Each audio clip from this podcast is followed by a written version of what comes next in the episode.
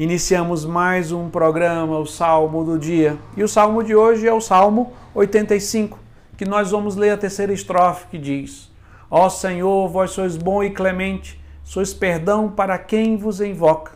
Escutai, ó Senhor, minha prece, o lamento da minha oração. A quaresma é um tempo de conversão. E a igreja nos motiva aos três meios fundamentais da vida religiosa, os três pilares da vida religiosa, que é a oração, a penitência e o amor fraterno. Mas o salmista hoje nos lembra de uma verdade, que é a bondade, a clemência e o perdão de Deus. São elementos fundamentais para compreender e vivenciar a vida espiritual.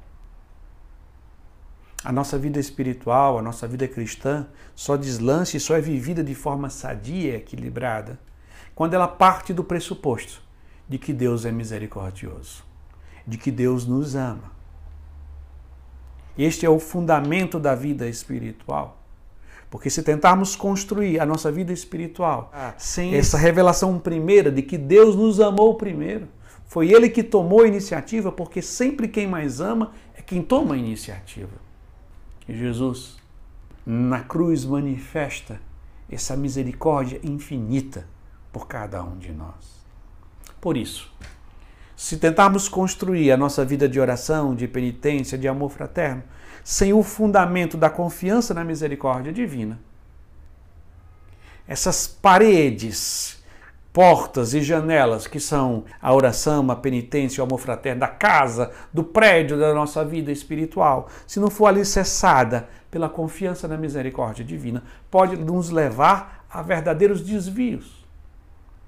Orações que são simples repetições ou busca de tentar convencer Deus de alguma coisa.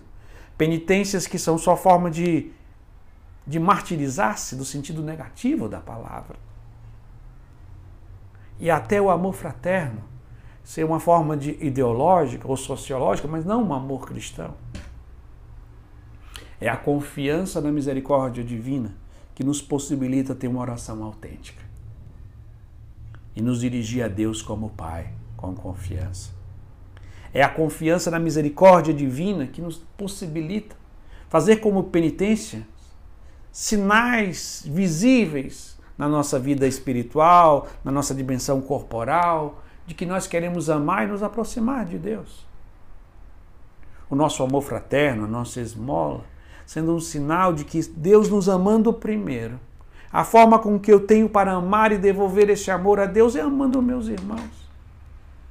Desta forma, a oração, a penitência e a esmola criam uma dinâmica positiva e saudável na nossa vida espiritual que hoje renovemos no mais profundo do nosso coração a nossa confiança de que Deus nos ama, que Deus nos acolhe, que Deus nos perdoa, que Deus nos ama como nós somos. E ao experimentar este amor de Deus por nós, de como nós somos, desejarmos, pela oração, penitência e o amor fraterno, mudarmos de vida. Este é o autêntico caminho quaresmal em direção à Páscoa de nosso Senhor Jesus Cristo. E assim, vamos concluindo rezando mais uma vez a terceira estrofe do Salmo 85 que diz: Ó Senhor, vós sois bom e clemente, sois perdão para quem vos invoca. Escutai, ó Senhor, minha prece, o lamento da minha oração. Amém.